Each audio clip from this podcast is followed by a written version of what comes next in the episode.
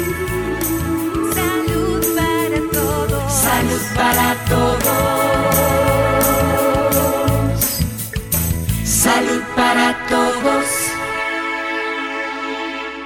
Hola, muy buenos días a todos, que el Señor me los bendiga. Los saluda Charmila Gómez en cabina. Javier Marrero nos acompaña, nos ayuda hoy en controles. Yo quiero comentarles que hoy vamos a tener un programa muy enriquecedor para todas las personas. Hoy estamos en compañía de manera virtual de la máster Selenia Corrales Fallas. Ella es trabajadora social de la Coordinación Nacional de Trabajo Social.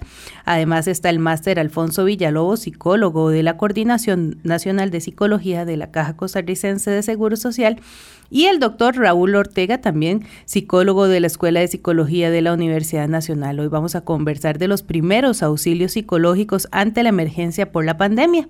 Y es que cuando una persona se enfrenta a un riesgo inminente para su vida o para la de sus seres queridos, su cerebro funciona de una manera muy diferente a la que gobierna su día a día.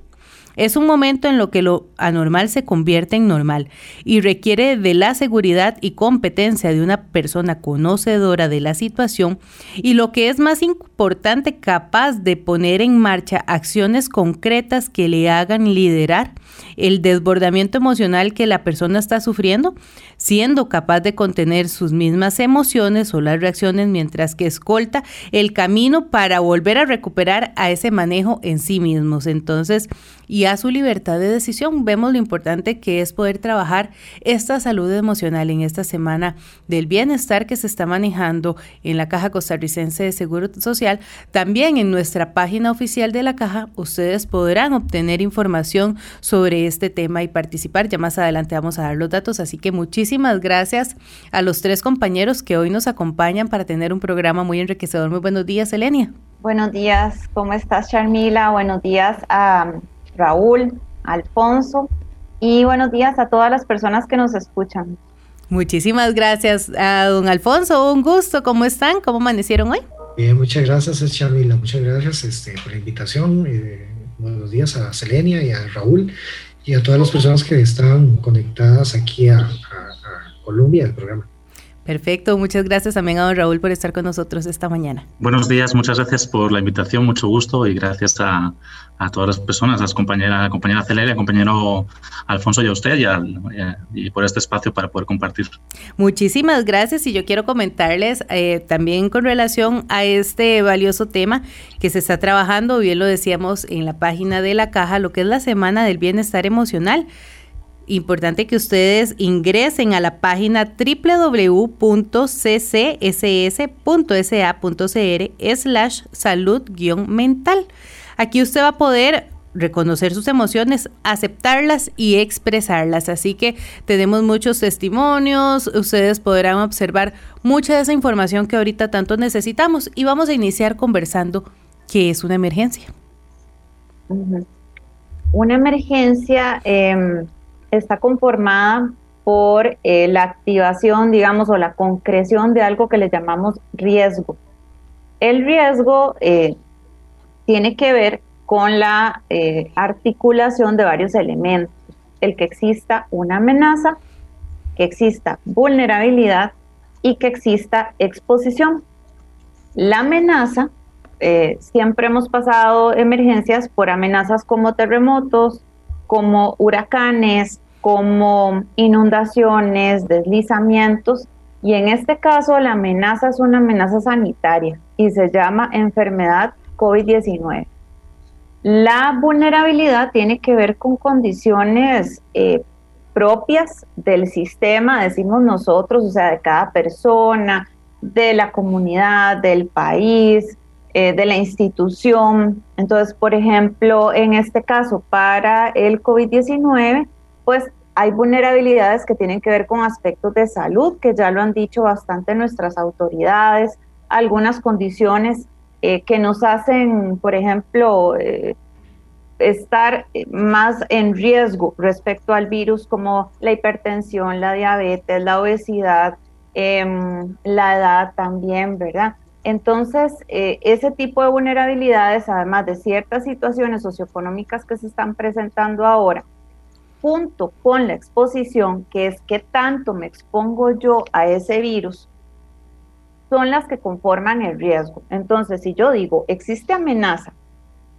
eh, existe vulnerabilidad y además estoy expuesto o expuesta, puedo decir que estoy en una situación de riesgo. Cuando ese riesgo se concreta, estamos en una situación de emergencia.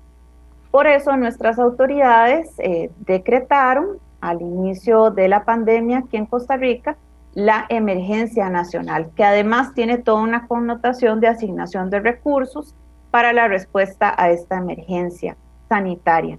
Entonces, eso es una emergencia. Cuando presentamos todas esas condiciones y el riesgo se concreta.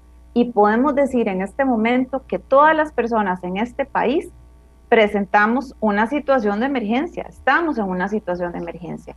Eh, y nada más y nada menos de una pandemia, ¿verdad? O sea, no solamente el país, no solamente soy yo, no solamente es mi comunidad, sino que es una cuestión a nivel mundial y que todos y todas tenemos que comprometernos para poder dar respuesta y enfrentar esta situación. Y en este tema específico, Selenia, las condiciones de vulnerabilidad afectan a muchas otras personas, pero también hay factores protectores que podemos conversarlo en esta emergencia. Exactamente, y es lo que vamos a estar hablando hoy con Raúl y con Alfonso. Esos factores protectores que podemos desarrollar y hoy nos vamos a centrar en la parte de bienestar emocional, que es por eso que estamos desarrollando este programa, eh, en el marco de la semana de bienestar emocional y en salud mental, ¿verdad? Porque estar bien en salud mental es un factor protector el hecho de que no cuidemos nuestra salud mental nos pone en una situación de mayor vulnerabilidad ante eh, la emergencia, ante esta amenaza que se llama COVID-19 y por eso tenemos que cuidarla. Entonces hoy vamos a dar una serie de recomendaciones para cuidar nuestra salud mental y fortalecerla para que nos proteja de esta amenaza. Y, es importante poder abordar este tema ahora, eh, que antes de que iniciaba eh, el programa estaba en cabina conversándolo y nos decía una de las compañeras que el hijo de ella tenía una semana completa de no dormir. Podemos ver que esas son preguntas eh, normales que se hacen ante esta emergencia por COVID-19 y, lo hemos desarrollado, las personas tienen dificultad para dormir, piensa constantemente en lo que va a suceder y eso lo debemos aclarar y lo debemos hoy exponer en este espacio de salud mental, así mismo como cuando fue la última vez que apagué el teléfono o si lo tengo a la par esperando la llamada o porque lo necesito si, si hay una eventualidad y empiezo a tener esa ansiedad y Alfonso nos puede también conversar de este tema. No todas las personas reaccionan igual ante una emergencia. Alfonso está por ahí. Sí, ya, ya. Ahí lo tenemos. Era para no interrumpir a Selenia. no, eh, eh, estaba comentando que sí, definitivamente no todas las personas vamos a tener la misma capacidad de afrontamiento de los eventos, un poco en la misma línea de lo que planteaba Selenia, ¿verdad? Puesto que hay una serie de, características, primero que todo personales, que tienen que ver con nuestro desarrollo personal, histórico, como, como individuos, hombres, mujeres, niños, adolescentes, también tiene que ver con la manera en que hemos aprendido a lidiar con el día a día y con los eventos con los que nos topamos, ¿verdad? Es decir, cómo resolvemos un problema, cómo lo afrontamos, cómo entendemos ese problema. También tiene que ver con otra serie de, de, eventos quizás más macro, macro contingenciales, si se quiere, que tienen que ver con el lugar donde yo vivo, el contexto histórico en el que me he movilizado y, me he movido, el, el mismo tema del género, ¿verdad? Y definitivamente este, eh, las variables económicas también, si sos una persona eh, que tiene responsabilidad económica o sos alguien que necesita todavía que, que otros vean por vos, todas esas variables, por decirlo así, se conjugan y, y de alguna manera impactan en lo que llamamos la personalidad y en las habilidades de afrontamiento. Y eso va a facilitar que una persona ante una situación como esa que estamos viviendo hoy día, ayer lo hablábamos en otra actividad, una persona como esa que estamos viviendo hoy día puede ser que, que, le cueste mucho, ¿verdad? El, el, ejemplo que usted comenta de la compañera en cabina suya, Así eh, eh, de no dormir durante una semana es uno de los casos más comunes que uno escucha eh, constantemente. Es decir, no puedo dormir, este, tengo insomnio, me levanto a la una de la mañana pensando en eso o en lo otro, y luego me vuelvo a dormir por ahí a las cuatro de la mañana, pero ya tengo que levantar a las seis. Esas diferencias, eso por hablar del dormir, pero también puede ser con asuntos como, bueno, ¿cómo afronto yo una situación del día a día? Este, no sé, tenés que hacer la comida, pero también hay que atender una reunión, o tenés que desplazarte a un sitio y te da miedo contagiarte. Eh, eh, hay gente que lo va a manejar, digamos, con cierta dificultad, otros lo van a poder manejar con un poco más de, de, de facilidad porque han tenido experiencias de vida que le permiten afrontarlo. En definitivamente, todos, todas las que estamos en esta pandemia, en el planeta, en Costa Rica en particular, eh, estamos ante una situación nueva, ¿verdad? Así es. Entonces algunos sentirán un poco más el estrés, otros un poquito menos, pero tiene que ver con esa situación, ¿verdad? de cómo nos hemos ido organizando frente a estas condiciones. Y dentro de este tema, lo conversábamos también en cabina, muchas personas ahora que se decía, tienen que preparar los alimentos. Hay unas personas que están dejando de comer, hay otras personas que están comiendo de más. Entonces podemos observar que ese tipo de ansiedades se están desarrollando en las personas, se están incrementando y la salud mental tanto del funcionario de salud como de los mismos usuarios, de las personas que hoy nos están escuchando, de esos miembros de la familia, se están viendo alterados. Nosotros queremos invitar a todas las personas para que participen con este tema, cómo están afrontando esta emergencia? ¿Son ustedes eh, esa cabeza fría y pensante ante esta emergencia para poder ayudar en las emociones de los otros compañeros. Cualquier persona puede dar ese soporte ante la emergencia. Hoy vamos a ampliar también de este tema. Y con don Raúl, yo quiero que también conversemos qué se vive también en el ámbito educativo y laboral, porque ese conjunto de emociones se ve en otros aspectos y dentro de eso eh, queremos ampliar tanto el educativo como el laboral no lo queremos dejar de lado. Pero entonces, don Raúl, usted nos comenta. Claro, con, mucho gusto. Sí, el, un poco eh, va a ser seguir eh, lo que han planteado Celenia y, Alfonso previamente, ¿verdad? Esta, esta realidad, que es una realidad que nos impacta a todas y todos eh, por igual, pero que tenemos diferentes capacidades, diferentes habilidades y recursos para poder manejarla. Y eso también pasa en el contexto laboral y el educativo. en este caso, como personas trabajadoras o como personas también, las personas que, que lamentablemente han perdido trabajo o que están en búsqueda de trabajo, se encuentran con una serie de escenarios que les afectan a la hora de, poder manejar esta situación de emergencia. Entre los que están, pues ha habido un cambio forzoso de, rutinas, de, dinámicas. Antes me levantaba, eh, me preparaba el desayuno, cogía el transporte, llegaba al trabajo, tenía mi jornada laboral y volvía a casa o hacía el proceso de, trabajo que si no es en, en, un espacio laboral específico, pues si me tocaba trabajar en la calle, pues exactamente igual. Y ahora todo eso ha cambiado, ¿no? Había un cambio en las rutinas y en las dinámicas de, trabajo y de vida en general.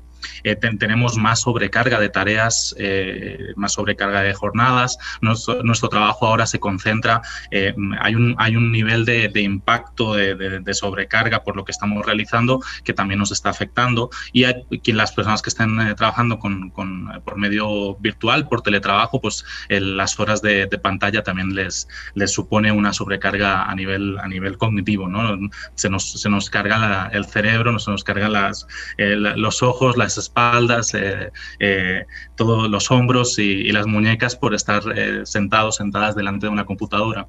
Ahí nos toca enfrentar una serie de escenarios de, incertidumbre, de no saber lo que va a pasar, si esto va a terminar pronto, si va a terminar tarde, también tener que de repente hacer mis tareas de forma diferente, ¿no? Docentes que han tenido que modificar su formación a una formación virtual o a distancia, de tal manera pues que hay que cambiar la forma en la que se da la, formación. En este caso, pues en la universidad nos ha tocado adaptar los cursos de tal manera, eh, todo para la, seguridad de las personas ¿no? que trabajan en la institución y estudiantes. hemos perdido los, eh, las redes de apoyo que tenemos normalmente, ese espacio para tomar un café con alguien, esa posibilidad de desconectarnos de, de, lo, de lo habitual y poder eh, salir quizá a pasear si tienes la suerte de poder hacerlo, ¿verdad? O encontrarte simplemente con la persona que vive al lado tuyo, saludarte, hablar durante un rato, eh, teniendo esa cercanía que ahora no podemos tener por el distanciamiento físico.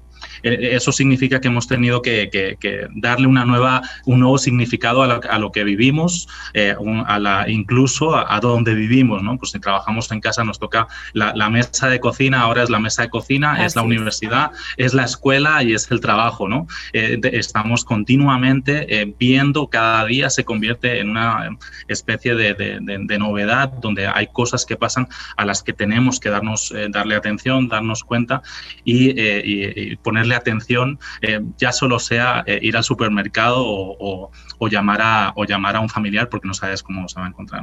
Eso se relaciona y hay un punto muy, muy significativo en los tiempos de emergencia. Generalmente las emergencias, como comentaba Celenia, son cortas o tienen una temporalidad corta, en este caso llevamos seis meses y medio de emergencia, y cuando pasa una emergencia buscamos que desde perspectiva psicológica, psicosocial, buscamos que la persona tenga la posibilidad de separarse y tener un tiempo para poder pensar por sí misma, integrar lo que le está ocurriendo y eso ahora no lo tenemos, porque todos los días está pasando algo. Tenemos noticias, tenemos, eh, y no solo aquí, ¿verdad? A nivel, a nivel mundial. Entonces, ese, esa falta de espacio de, desconexión individual, esa falta de, tener un espacio solo para mí, una pausa en la que no pase nada y solo esté yo conmigo, pues es una necesidad que de repente con algunas técnicas que, que, se, que se, utilizan en, este ámbito, pues, pues sirven. ¿no? Pues ya vamos a ampliar de ello porque tenemos que hacer primero una pausa, ya regresamos con más información y leyendo los comentarios que tienen nuestros oyentes. Ya regresamos aquí en Salud para Todos.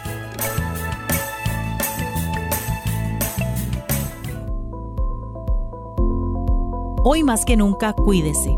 Céntrese en fijar objetivos a corto plazo que sean alcanzables. Esto le ayudará a tener mayor control de las cosas que sí están a su alcance manejar. Cuide su alimentación, mantenga una dieta equilibrada, hidrátese durante el día. Eso ayuda a prevenir ansiedad y a que no se descompense en caso de padecer alguna enfermedad. Evite el consumo de drogas y o alcohol. Fortalezca el escudo protector contra el COVID-19. Caja Costarricense de Seguro Social. Colombia. Con un país en sintonía, regresamos a Salud para Todos, su programa en Radio Colombia en el 987 la emisora que está en el corazón del pueblo.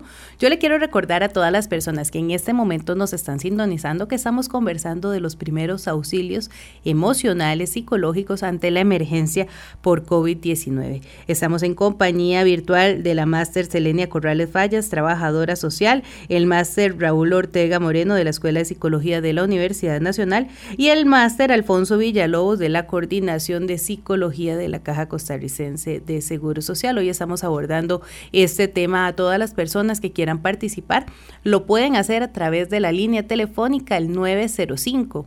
224-4933 a través de nuestro WhatsApp el 70030303. Yo quiero recordarles también que estamos en la Semana del Bienestar Emocional con este valioso tema y muchos más. Tenemos testimonios. Lo invitamos para que participe. Ingrese a la página oficial de la caja www.ccss.sa.cr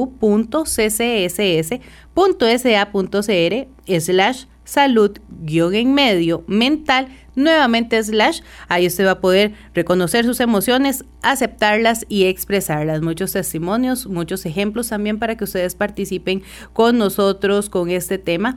Y ahora conversábamos que ya tenemos eh, consultas a través de nuestro WhatsApp que vamos a ir leyendo.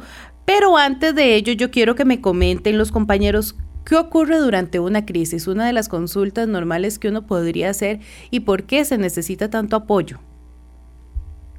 Una crisis eh, se entiende como un evento que sucede eh, como de un pronto a otro. Yo no lo estaba esperando. Sucede. Y es lo que pasa aquí con esta emergencia. Toda crisis tiene un comienzo y tiene un final. Y ante ese evento, pues yo no sé cómo responder con los elementos con que siempre había dado respuesta a otras situaciones.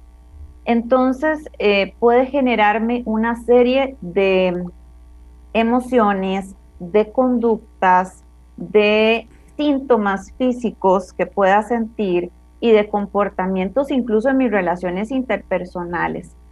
El asunto es que hay cambios, o hay cambios que se pueden percibir y que puedo manifestar ahí es donde me doy cuenta que estoy en una situación de crisis. Entonces, ante este evento súbito realmente de la emergencia por COVID y que se ha sostenido, como dice Raúl, durante seis meses y no le vemos el final todavía, hay manifestaciones de síntomas. Por ejemplo, eh, lo que usted nos comentaba, Sharmila, su compañera del chico que no duerme hace mucho tiempo, el no dormir, no comer, o comer de más, cambios en el consumo de drogas, de alcohol, de otras sustancias, cambios en mi comportamiento con las otras personas, tal vez esté más em, chichoso, chichosa, ¿verdad? Tal vez me sienta más triste, em, lloro y no sé ni de qué.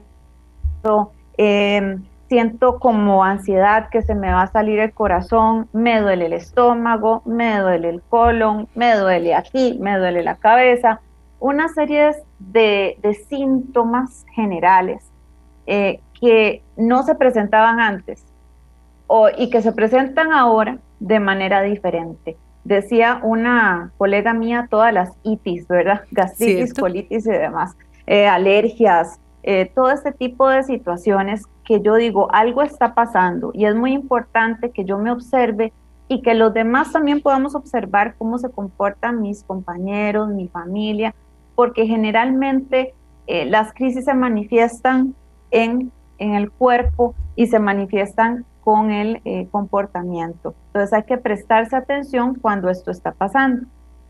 Es importante que podamos hablar al respecto es importante que seamos conscientes de estos cambios y es importante que busquemos formas para poder manejar eso, ¿verdad? Entonces, no quedarnos solamente en que, ay, me duele mucho, o me siento muy mal, o estoy llorando demasiado, o déjeme que yo soy así, ¿verdad? Sino buscar eh, ayuda, se puede buscar ayuda profesional y también podemos hacer ciertas actividades personales que nos pueden eh, colaborar o beneficiar para sentirnos mejor. Y es parte, perdón, Selene, y es parte de las recomendaciones que hoy vamos a brindar en este espacio. claro. Yo quiero nada más desprenderme unos minutitos para volver a hacer nuestra segunda pausa y leer la consulta que tiene nuestro amigo para poder también ampliársela. Ya regresamos aquí en Salud para Todos.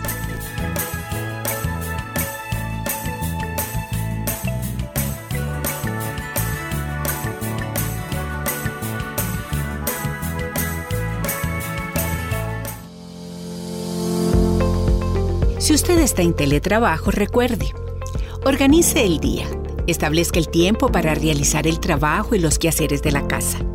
Organice el trabajo, haga una lista de las actividades que planea realizar y comprométase a sacar las tareas diarias. Mantenga la salud mental. Esté activo. Procure hacer actividad física. Incluso la puede hacer con su familia. Caja Costarricense de Seguro Social.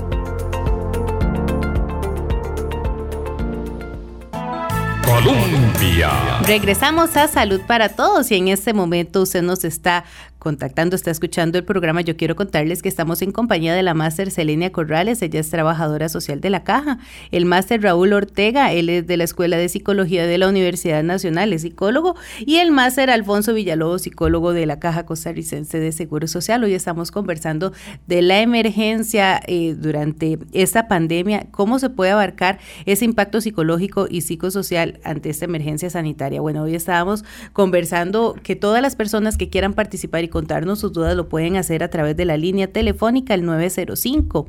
224-4933 o a través de nuestro WhatsApp el 70030303. Vamos a estar leyendo la primera consulta que tenemos. Dice, quería hacerle la consulta, ¿cómo se combaten los ataques de pánico? Hace un tiempo me dio un ataque de pánico severo y desde ese día mi vida no ha sido la misma. Imagino que tiene que ver algo con la ansiedad.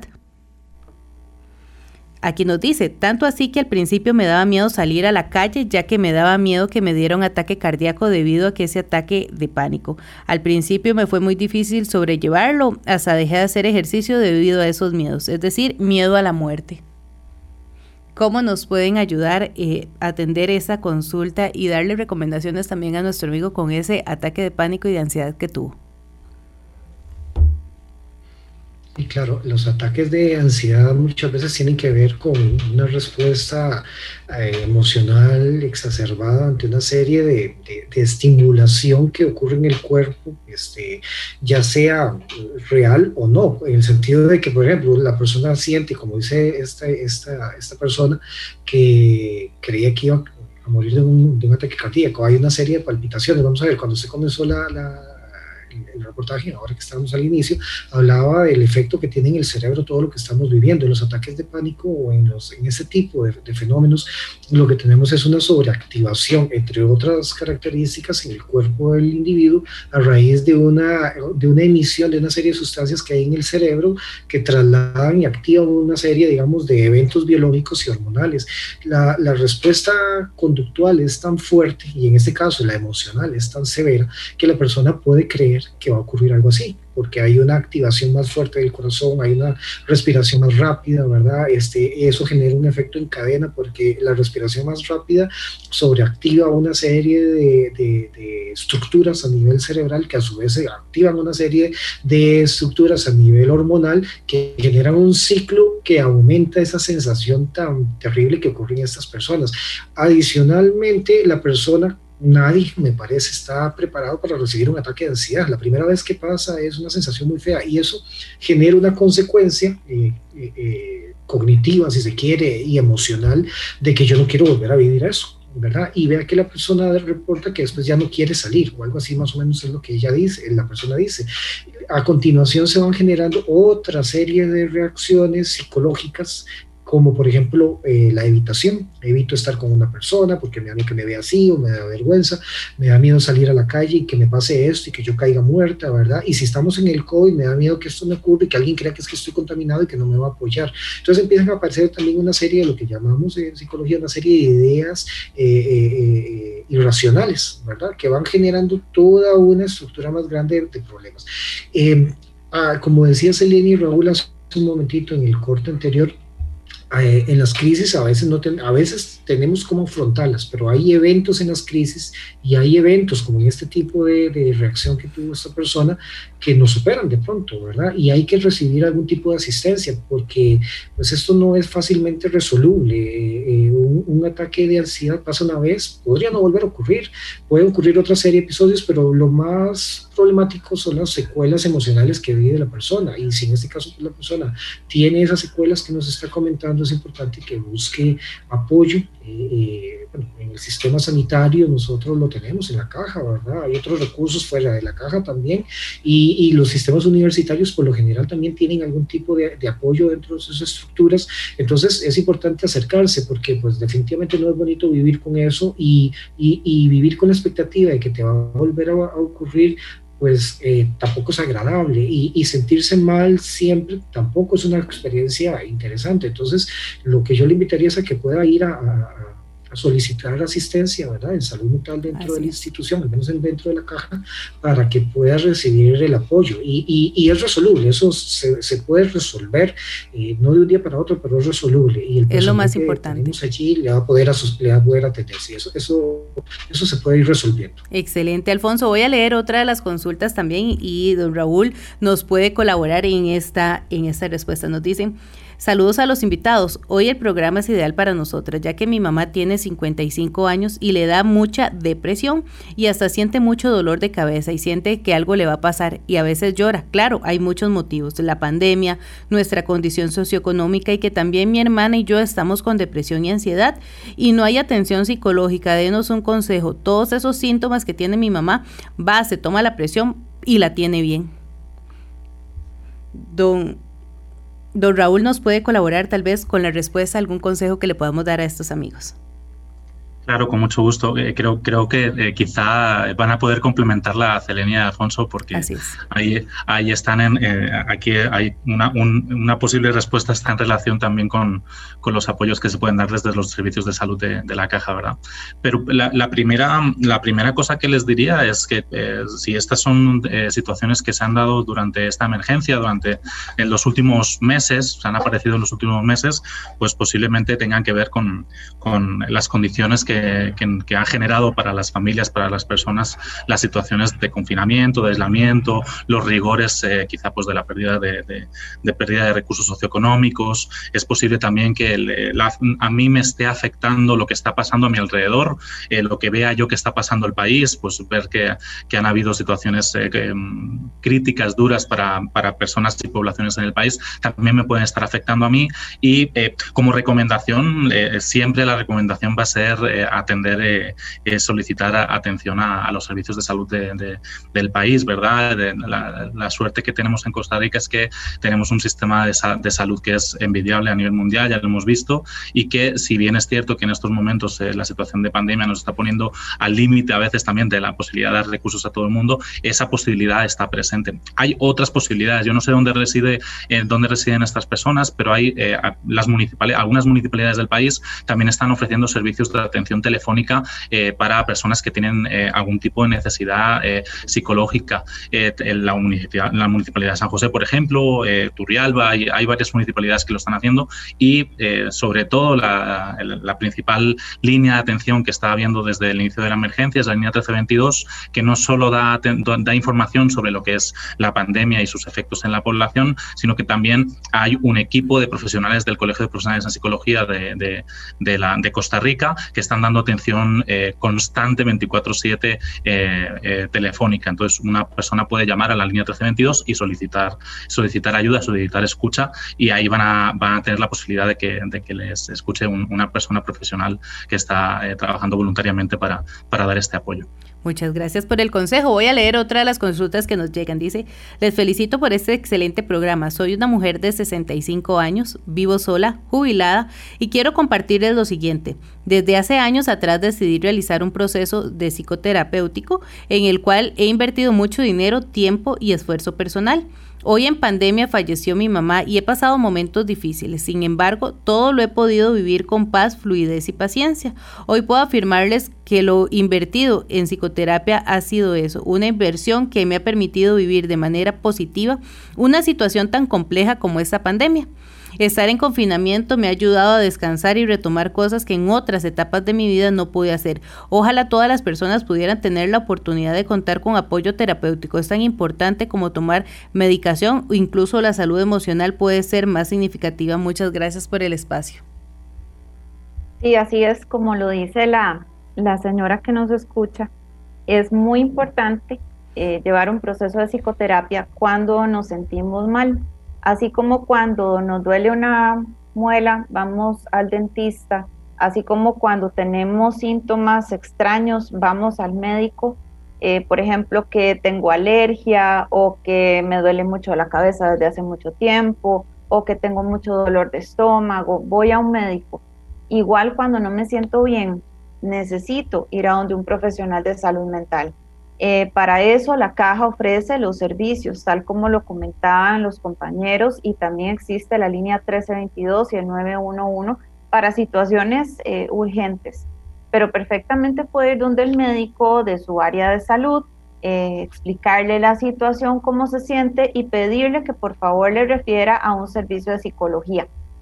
Tenemos psicología en algunas áreas de salud, en algunas clínicas, en hospitales, entonces ahí les van a poder atender y llevar estos procesos de psicoterapia que son muy necesarios. Eh, como nos cuenta la, señora que nos escucha, eh, sí, o sea, las situaciones difíciles se van a presentar, como a ella que, sufrió el, fallecimiento de su mamá. Sin embargo, cuenta con un apoyo que le puede acompañar durante todo este proceso para que ella lo pueda resolver eh, de la mejor manera, de una manera saludable. Eh, como ella dice, dejándolo llevar, dejándolo fluir y es importante este tipo de acompañamientos. Algo que pasa en esta emergencia y que quiero retomar, que decía Raúl, es que ha sido un asunto sostenido. Nosotros, a diferencia de otras emergencias, hemos mantenido un asunto de incertidumbre y de alerta durante muchos meses, ¿verdad? Que, por ejemplo, ayer hablaba con alguien y le decía, es que cuando estamos ante un terremoto, pues se viene el menión y uno sale y se protege. Cuando estamos en un asunto de un huracán, vos estás con incertidumbre y estás ah, eh, en aquella alerta durante ese periodo. Y puede ser que después dure esa alerta, pero aquí estamos hablando de meses.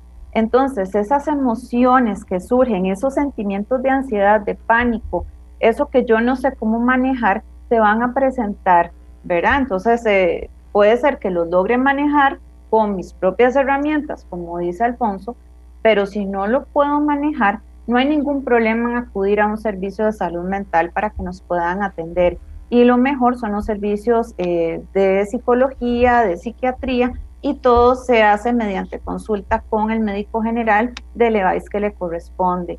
Eh, si, si no, también puede acudir a servicios privados, ¿verdad? Pero no dejarlo pasar. No lo dejemos pasar. Aquí también nos hacen un comentario donde dice la terapia es de la oración de sanación interior. ¿Qué tan importante también es la fe, la espiritualidad ante una emergencia? Súper importante. Para mí es súper importante. Em, creo que esos momentos de oración, según la creencia que cada quien tenga, los espacios de meditación, el desarrollo de la espiritualidad es un factor protector impresionante. Yo he visto gente salir de enfermedades que no tenían muy buen pronóstico, que a partir de la espiritualidad, de sus creencias, de la oración, han podido salir adelante de este tipo de enfermedades. Y siendo también un asunto de salud mental lo que nos podría estar sucediendo, eh, la espiritualidad y la oración, independientemente de la creencia que se tenga, puede sacarnos adelante de lo que estamos enfrentando. Eh, es parte, ¿verdad?, del ser integral. Nosotros no somos eh, el cuerpo nada más, somos cuerpo, somos emociones, somos espíritu, según algunas creencias, somos alma, somos completos. Entonces, el desarrollar ese, esa parte es muy importante, así como nos cuidamos el cuerpo y como nos cuidamos la mente, cuidar nuestra salud espiritual para quienes creen en eso es muy importante también. Así es. Nos dicen, buenos días, yo de solo pensar en ir en bus con mascarilla, mejor ni salgo. Solo salgo aquí cerquita a hacer compras o a comer. Es parte también de lo que nos presenta la pandemia, ¿verdad? Y somos dos. ¿Verdad? No estoy dejando hablar a mis compañeros, pero y somos dos, porque yo igual prefiero estar en mi casa, eh, solo salir para cuestiones necesarias y cuando salgo, mascarilla, careta, alcohol en gel y todo eso porque en realidad también son las recomendaciones de nuestras autoridades. Entonces, recordar que salimos solo si es necesario. Entonces, no nos expongamos. Recordemos que una de las cuestiones de riesgo es la exposición. Entonces, en la medida en que reducimos el riesgo, estamos reduciendo la posibilidad de enfermarnos. Y es parte de lo que hoy queremos exponer. Cuando nosotros hablamos de primeros auxilios psicológicos, ¿a qué nos referimos?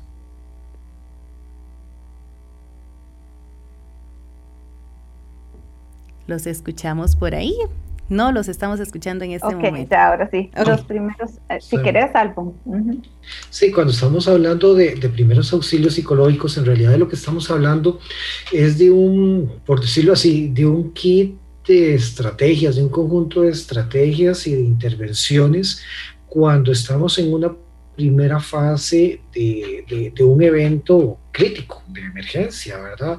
Eh, en realidad los primeros auxilios implican no solamente eh, eventos psicológicos, eh, digamos, implica una serie de eventos mucho más amplios ocurren cuando usted tiene una emergencia, sobre todo pensando en las emergencias clásicas, no esta que ha sido sanitaria, y tenemos un evento como un, un terremoto, ¿verdad? Se caen en lugares, las personas entran en crisis, mueren otros inmediatamente, quedan heridos, y entran equipos de salud mental, con un entrenamiento en particular eh, de diferentes disciplinas muchas veces, para poder coayuvar en las personas que están en estas situaciones. Por ejemplo, tienen crisis de ansiedad, estados de pánico inmediatos, paroxísticos. Eh, eh, y se genera una serie de estrategias vinculadas a ellos, donde hay que prepararse para, eh, para la emergencia, ¿verdad? Hay que ver a cuál sector vamos, qué tipo de personas hay allí, con qué tipo de ayudas de emergencia están recibiendo en ese momento. Hay que ir y observar qué es lo que está pasando, cómo está la persona, qué es lo que le está ocurriendo. Implica también escuchar, una escucha activa, llamamos nosotros dentro de estos modelos, este, una vez piensa que escuchar es yo te digo algo y usted me devuelve y en ese juego estamos, sino que es escuchar activamente implica sentarse, ver qué es lo que está pasando, qué es lo que te están diciendo y participar en ese interjuego con la persona, eh, y también implica una actividad que, que, tiene que ver con la conexión de lo que es la persona con todos sus medios, redes de apoyo, instituciones coadyuvantes dentro del proceso.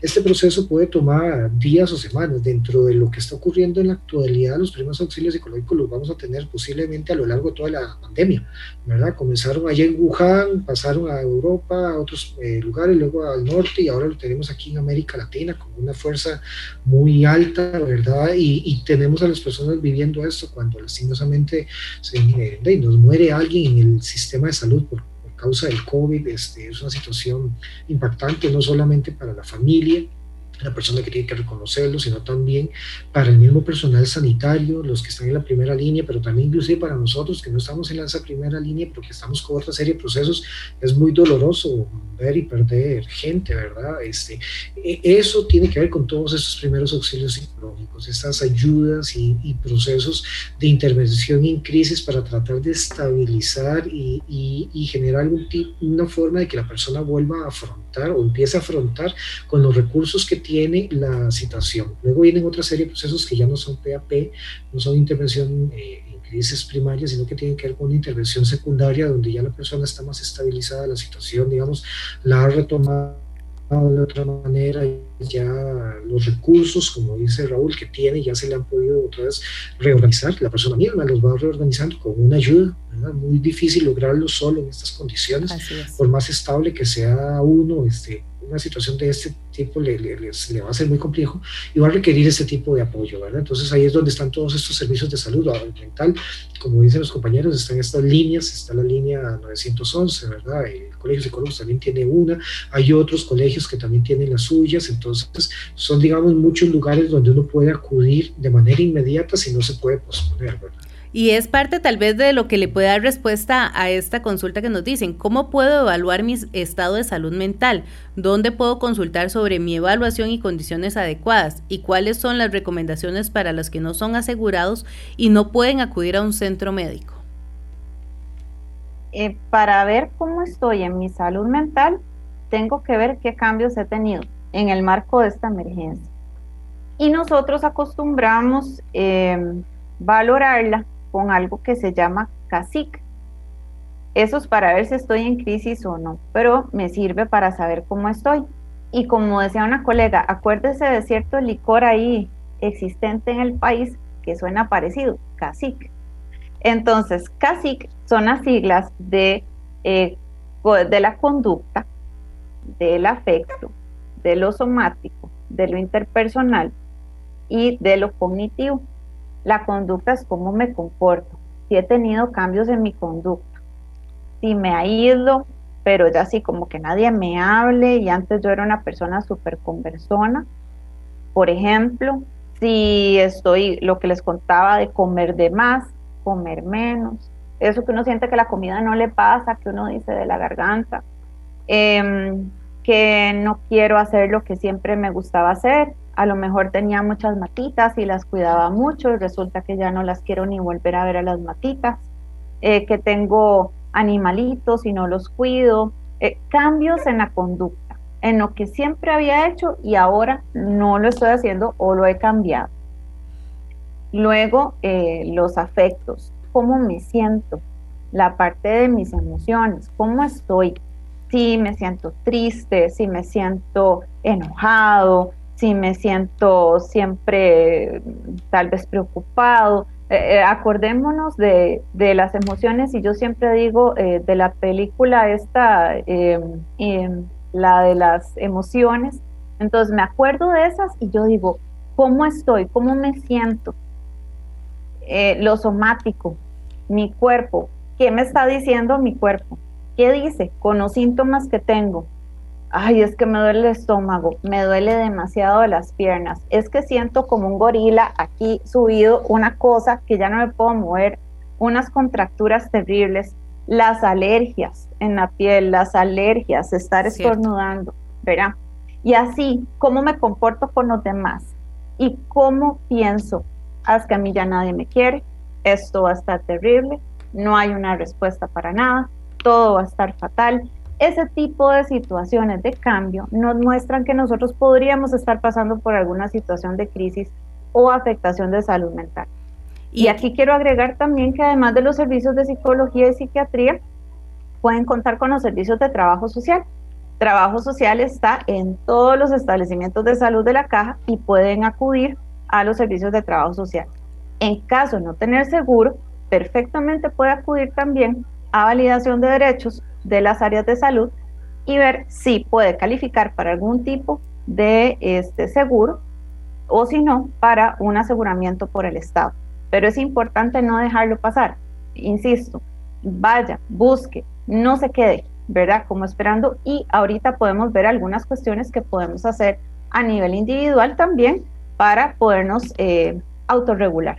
Y aquí también quiero leer el comentario de Doña Betty desde Heredia. Nos dice saludos a los profesionales. En toda ocasión en este mundo la espiritualidad es primero lo más esencial en el ser humano. Del Altísimo viene la ayuda, ni una hoja se mueve en este mundo sin la voluntad de Dios. Saludos y era parte de lo que conversábamos. Esa espiritualidad ha servido para que muchas personas puedan salir adelante de esta pandemia, de esta crisis emocional. También nos dicen buenos días para los profesionales. Son las recomendaciones concretas para enfrentar la ansiedad, el insomnio, el pánico, la angustia, la tristeza, en fin, esas emociones exacerbadas con esta situación sanitaria. Entonces, ¿cuáles son esas recomendaciones? No todos pueden recurrir donde un profesional en psicología. Medidas personales y familiares concretas, nos dice doña Eugenia desde Sarcero. Entonces podemos dar esa recomendación en este momento porque también nos quedan pocos minutos para terminar el espacio. Ok. ¿Qué podemos hacer a nivel individual, por ejemplo?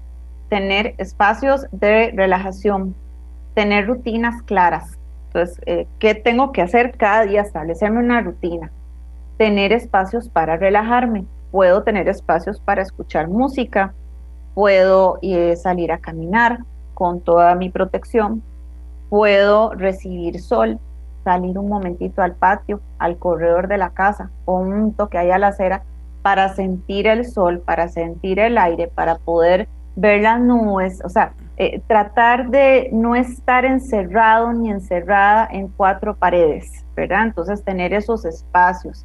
Incluso hay gente que se puede poner alarmas cuando tenemos teletrabajo o estamos todo el día frente a una computadora. Ponemos una alarma para levantarnos, irnos a dar un vueltín en la misma casa o afuera y después me vuelvo a sentar. Hacer los tiempos de comida, por ejemplo. Eh, tener actividades artísticas, hay gente que le gusta pintar, que le gusta bordar, hay gente que le encanta la jardinería y ahora que están de moda todas las suculentas y todo eso también pueden hacerlo. Tener espacios para compartir con la familia, no necesariamente tiene que ser presencial, también hay teléfono, también hay WhatsApp, también hay un montón de redes sociales.